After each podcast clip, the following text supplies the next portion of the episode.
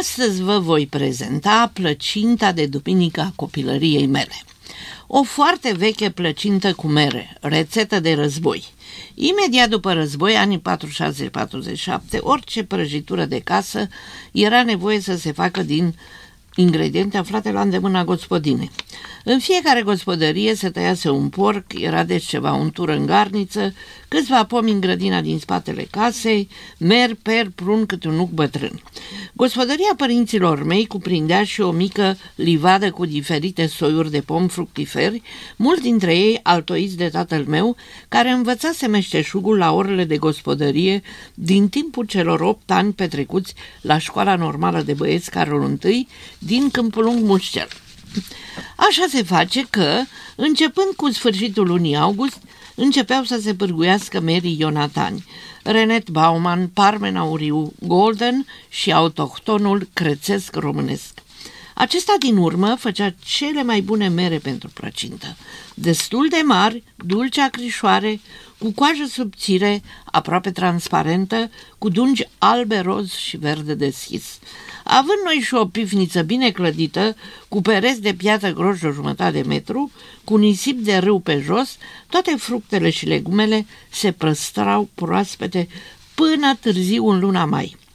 Aveam grijă să acoperim merele când se anunțau geruri mari cu pături groase de lână. Și astfel, ultima plăcintă cu mere se făcea la 21 mai, de Sfinții Constantin și Elena, la marea petrecere pentru cei din familie care purtau acest nume. Numai săraca mama mea era Eugenia. Toată lumea întreba la masă unde am găsit mere. Aici, în Australia, nu avem mere crățești, dar avem minunatele Granny Smith, acrișoare și zemoase. Dar puteți folosi și oricare alt soi.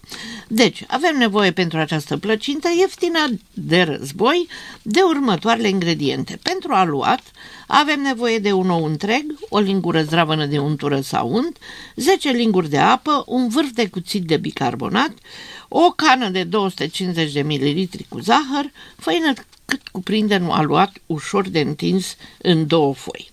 Mirodenii naturale, dragii mei, coajă de lămâie și scorțișoară.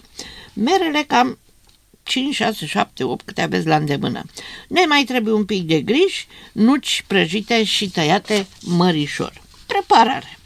Se freacă ou cu untura zahărul, se dizolvă bicarbonatul în cele 10 linguri de apă și se adaugă și el, apoi făina și se amestecă totul bine până se face un aluat bun de întins și îl lăsăm să se odihnească. El, aluatul, noi continuăm munca.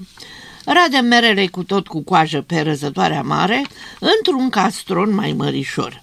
Aruncăm acolo un pum de griș, zahăr după gust și scorțișoară. Această scorțișoară este cea care dă acel parfum inimitabil acestei plăcinte. Dacă vi se pare că merele au lăsat totuși prea multă zeamă, le stoarcem un pic și ne cinstim cu supul lor că merităm și noi, nu-i așa? Din aluatul împărțit în două, facem prima foaie pe care o întindem într-o tavă unsă cu unt și tapetată cu făină, pe care o dăm la cuptor să se rumenească un pic, pe la colțuri. Când e rumenită ușor, punem merele. Dacă avem și ceva nuci prăjite, și ele și ele să fie pisate mai mărișor, aceste nuci. Așterne apoi foaia de deasupra și dăm la cuptor, după ce am împus-o cu furculița să poată să respire. Acum, dacă aluatul nu se poate întinde chiar uniform, îl mai cărpim cu bucățele mai mici. Când tăiem plăcinta, nu se cunoaște, el crescând uniform. Când s-a rumenit frumos, scoatem minunea din cuptor, o lăsăm să se răcorească, o tăiem în felii potrivit de mari, o pudrăm cu zahăr și o punem pe platouri frumoase. E minunată și sănătoasă, fără euri, fără coloranți și conservanți. Nu avem nevoie de conservanți, că se mănâncă foarte repede, nu are timp să-și depășească termenul de folosire. Acesta luat simplu și ușor de preparat, eu îl mai folosesc și la alte prăjituri. În loc de mere rase, pun magiun de prune, cu ceva mai multe nuci prăjite.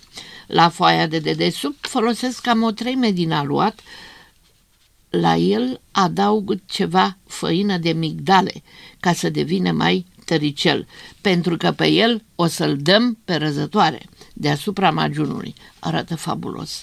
Dacă vrem să ne complicăm existența, îl întindem pe planșetă, îl tem cu ruleta sau cuțitul în șuvițe și îl facem grătar deasupra prăjiturii. E formidabil de gustos, mai ales cu gem de caise și în aluat coajă de portocală. Atât este de bun la toate acest aluat, încât puteți face din el și biscuiți. Dar atât pentru astăzi, dragii mei ascultători și Carol. Vă aștept pe data viitoare, tot la Radio SBS, ediția în limba română. Vă mulțumesc pentru atenție și vă doresc poftă bună!